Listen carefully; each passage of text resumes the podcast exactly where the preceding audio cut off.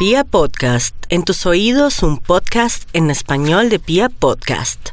7 de la mañana 58 minutos. Quiero contarles que uno en la hora del almuerzo aquí en la empresa, y sé que en muchas empresas pasa, se hablan de muchos temas. Y quiero contarles que esta semana, en la hora del almuerzo, terminaron varias personas hablando de un tema que quiero que ustedes me digan qué piensan. Y también lo pongo sobre la mesa para que nos cuenten a través de Twitter o con noticas de voz qué piensan. Resulta que empezaron a hablar porque una mamá estaba contando que pilló al hijo, que tiene 14 años, viendo pornografía. ¿Y por qué hablan de eso en el almuerzo? Dios mío. Y entonces el debate se generó porque le preguntaron que qué hizo y ella dijo, no, yo la verdad pues tiene 14 años, yo me hice la loca. Es decir, no pasó esto, eh, él allá en su mundo, y dijo, pues a los 14 años yo lo veo normal, pero yo me hice la loca. Entonces, el tema parte eh, fundamentalmente porque ahí empezó el debate de muchas que empezaron a decir, eh, ay, pero eso está mal, usted debe haberlo corregido. Otras que decían, no déjelo. Y ahí, digamos que posterior a ese tema, entonces salió una diciendo, así, y entonces si usted lo pilla masturbándose a los 15 años, ¿no le dice nada? Y entonces empezó la discusión. así en ese tono le decía? Claro, porque una decía que, Ah. que tocaba llevarla al sexólogo. Y se generó otra discusión porque decía, pero ¿cómo va a llevar a un chino de 16 años al sexólogo? Eso es al psicólogo. Y ahí se generó tanto una discusión que me pareció interesante porque sé que eh, a muchos padres les puede haber pasado que han pillado a sus hijos o masturbándose o Y a viendo muchos hijos pornografía. que los han pillado, ¿no? O sea, Además que, nos- es un tema tabú, que nos han incluso pillado. para los mismos adultos. Claro. de masturbación. Entonces, que es como hablamos, si debo hablarlo, por ejemplo, decía uno, un, un compañero que es menor de 25 años, decía, no, a mí me da mucha pena, pero a mí en la vida se sentó mi papá y mi mamá a hablarme de, de pornografía, de eso, lo que lo aprendí, lo aprendí en el colegio, y sería para mí bastante incómodo que después de una, poli- de una película de pornografía me buscaran para explicar, o sea, decía que no era cómodo que los papás hicieran ese acercamiento. Entonces, con todas esas dudas, dijimos, oh, y Oh. ahora, y por eso quiero contarles que está nuestro psicólogo clínico de cabecera, el Doc Yesid, que nos va a salvar de Doc. este gran debate y este gran dilema. Doc, bienvenido a Vivir en las Mañanas. Muy buenos días, muchas gracias por invitarme nuevamente. Doc, hablemos por partes. Primero lo que generó el debate y es la pornografía.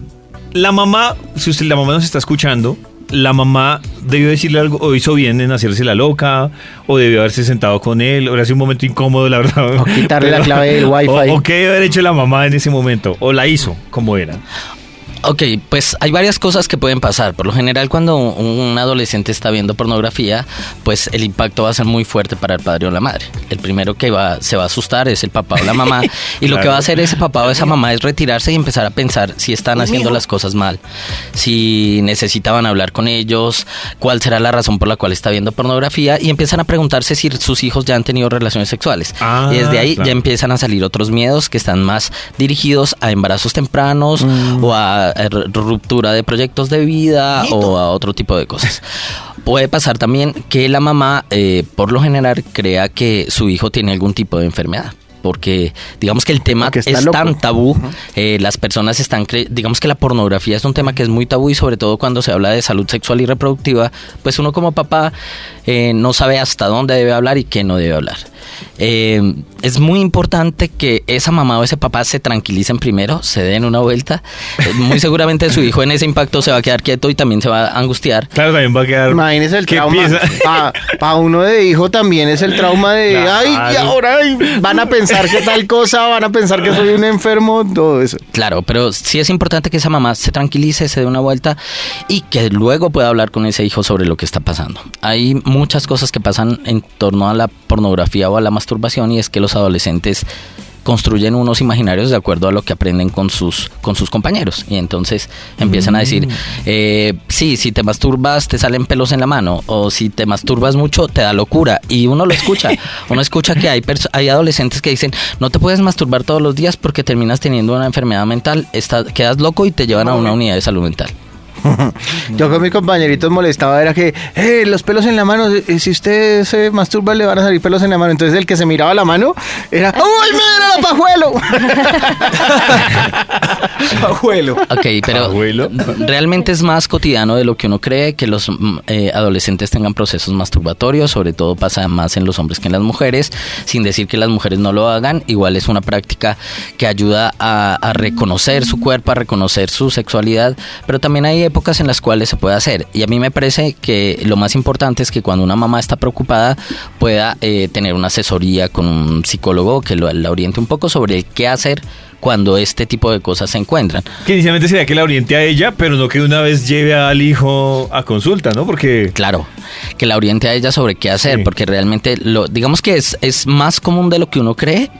Eh, uno debería, si en algún momento encuentra un hijo eh, pequeño, pues depende qué edad tenga el niño, pero si uno lo encuentra un niño o un adolescente que está teniendo eh, algún tipo de proceso masturbatorio y lo encuentra, eh, uno tiene que decirle que eso es algo muy privado y enseñarle a que si lo va a hacer lo haga en un lugar donde nadie se dé cuenta que lo está haciendo, porque pues hay algunos que pueden generar otro tipo de comportamientos que ya o se sea, salen de la como un comportamiento normal. O sea, más público, más... Más que normal, re- realmente el ser público es anormal. Uno ve que algunas personas tienen algún tipo de, de- de dificultades como, hay- digamos que hay unas alteraciones en la sexualidad que se llaman parafilias. Las parafilias son un comportamiento sexual inadecuado. La masturbación no es una parafilia, pero sí hay algunas cosas que están unidas a la parafilia, como lo- las, los, las personas que empiezan a desencadenar eh, Pero, pero, excitación. Ahí pregunto yo, que uno escucha muchas mujeres que han sido víctimas que dicen, no, el man no me hizo nada, pero pasó por delante y solo quería que lo viera. Ok. Eso es una parafilia. Sí, esa es una parafilia que se llama exhibicionismo, pero uno por lo general encuentra parafilias como la zoofilia, la necrofilia, que son personas que se excitan con cosas con las cuales no deberían excitarse cotidianamente, o, la, o la pedofilia o paidofilia, que es cuando uno ve un niño pequeño y se excita. Lo que pasa es que hay que tener mucho cuidado con el adolescente, identificar qué comportamientos realmente son normales y dónde se está saliendo del parámetro de lo normal, como ¿Y una desde qué edad es normal, por ejemplo, Doc? y desde qué edad no- es normal. Realmente hay varias cosas hay que tener en cuenta. Los niños y las niñas pueden tener un reconocimiento genital que hace parte de, es normal en la etapa de ciclo vital entre los 0 y los 5 años. Un niño puede encontrarse a otro niño y tener curiosidad por mirar si él tiene pene como el, el de él o mirar a una niña y saber cómo es la vagina y los niños pequeños por ahí entre los 3 años en algún momento pueden tener curiosidad por mirarse o por tocarse. Pero pasa que tenemos que tener en cuenta que hay algunos niños que, que pueden ser, estar siendo víctimas de violencia sexual y no es tan fácil de reconocer.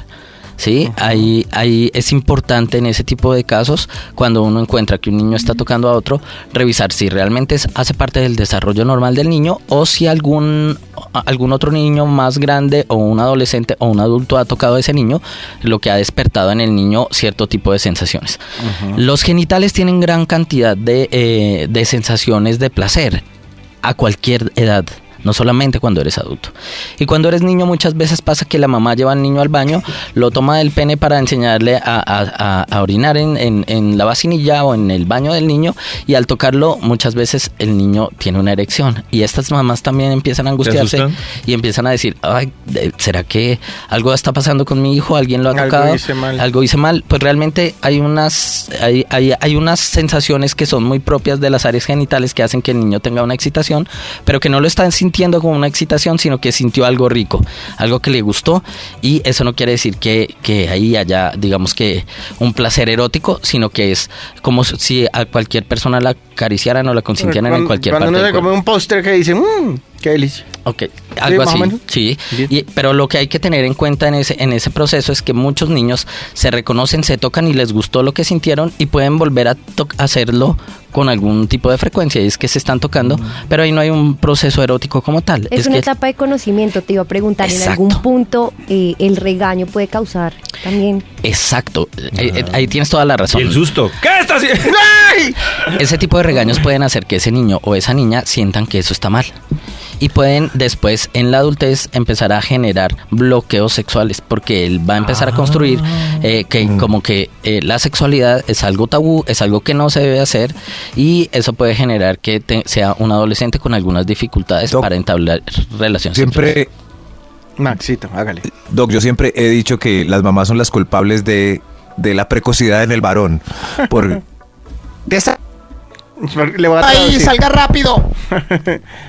Eh, Eso sí se puede, es decir, ¿Es que, cuando la mamá empieza a acosar al niño en el baño porque se está demorando mucho, y que "Ah, se apure, se apure, se apure, ese- eso al final, digamos, en la vida adulta puede tener, desencadenar en que el, uno sea precoz, por ejemplo.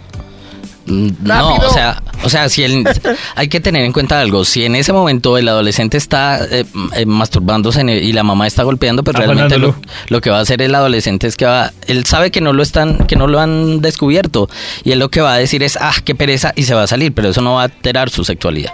Ah. Lo alterará más si la mamá lo descubre y al descubrirlo lo empieza a recriminar o empieza a contarle a otras personas y en la Uy, familia se convierte ya. en un problema de- y Uy, es que todo el mundo no, sabe lo que sucedió y este adolescente empieza a tener realmente una culpa y otro sí. tipo de dificultades en las relaciones. Pero, Doc, ¿y en qué momento uno sabe que se está saliendo de los límites? Es decir, ¿en qué, ¿cuál es la línea en la que dice que, que hasta dónde podría ser, entre comillas, normal y, a- y hasta dónde uno tiene que decir, oye, algo está pasando con el adolescente o con el mismo adulto? Bueno, realmente, digamos que en, en la sexualidad, lo más, por lo general, lo más normal es la normalidad. Eh, y uno encuentra que hay muchas, digamos que las parejas o los adolescentes que ya tienen relaciones sexuales, pues tienen algunos, algunos procesos donde uno no sabe hasta dónde es normal o anormal. Pero sí pasa algo que me parece importante y es que uno sepa hasta dónde puede haber una compulsión. Una compulsión es una un adolescente que ya no tiene unos procesos masturbatorios que son de vez en cuando, sino que lo hacen todos los días y varias veces al día y se está Ah, convirtiendo en un claro. ejercicio compulsivo. Ahí lo que hay que revisar no es la sexualidad de este adolescente, sino si está desencadenando algún tipo de patología como un trastorno obsesivo compulsivo.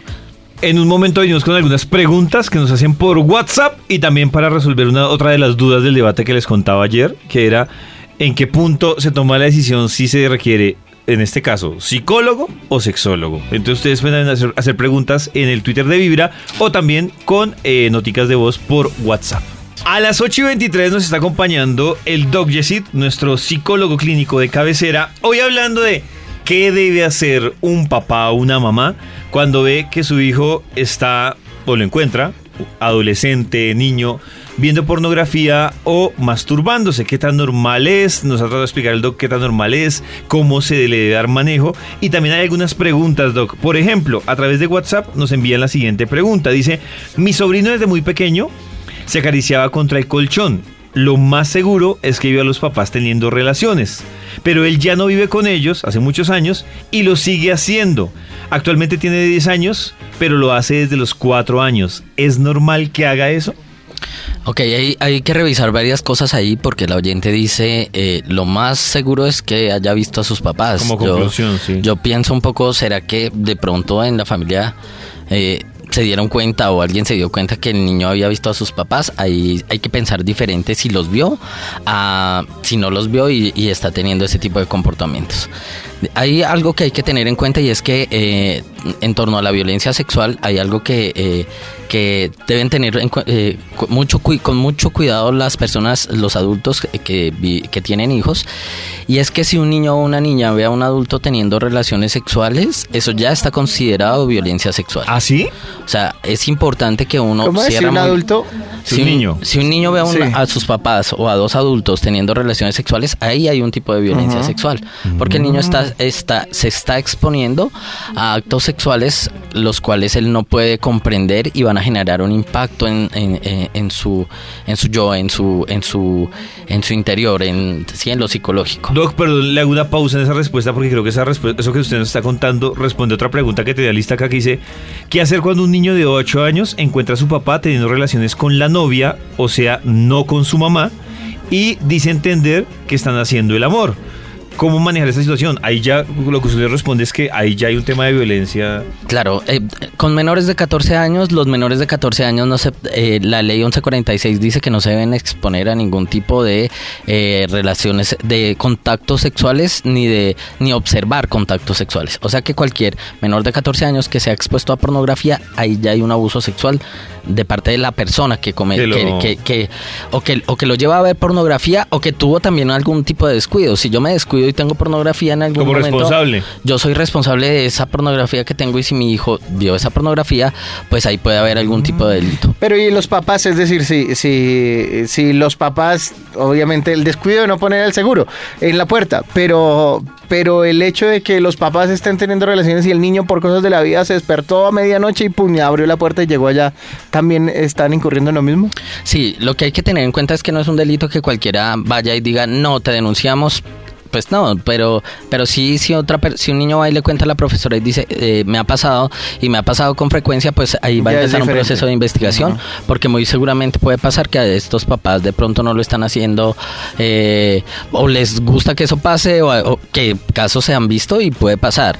Otra cosa que hay que tener en cuenta ahí es que si yo me estoy cuidando, debo hacerlo muy bien porque el impacto psicológico para mi hijo es muy grande y en el momento en que nos vean o nos descubran, también es importante que el niño tenga un proceso de conversación y mejor si se puede tener un proceso de apoyo psicoterapéutico. Sí, sí, porque hay que revisar hasta dónde el niño lo entendió o qué, eh, qué impacto, qué tan grande es el impacto que el niño tuvo en el momento de haber observado lo que observó y saber a- qué fue lo que observó realmente. Poder conversar con el niño de eso es, está muy bien. Yo creo que quedó pendiente de hace un ratito que hablábamos, cómo sabe un padre cuando ve un comportamiento que le preocupa o algo, si debe consultar a un sexólogo o a un psicólogo, piensa por un tema de adolescente o de niño. ¿Cuál es el...? Realmente lo que hay que hacer con los niños y los adolescentes es buscar un psicólogo, especialmente un psicólogo clínico que sea terapeuta y que les pueda ayudar a, a orientar muy bien lo que está pasando. Digamos que los, los sexólogos por lo general son un psicólogo que tiene una especialización en sexología y lo que eh, su línea de trabajo está más específica en brindar, eh, en hacer a- sesiones de terapia de pareja para mejorar eh, la- la- las dinámicas de, en las relaciones sexuales de las parejas, ¿sí? Eh, de- hay otras cosas que hay que empezar a revisar más con los, con los, con los adolescentes y es eh, qué está haciendo, cuál es la razón por la cual está haciendo y qué busca con, con ese tipo de, de- de conductas sexualizadas. Yo mm, me parece que lo más importante es que tengamos un buen, un buen apoyo. Hay una línea de atención psicológica que es la línea 106.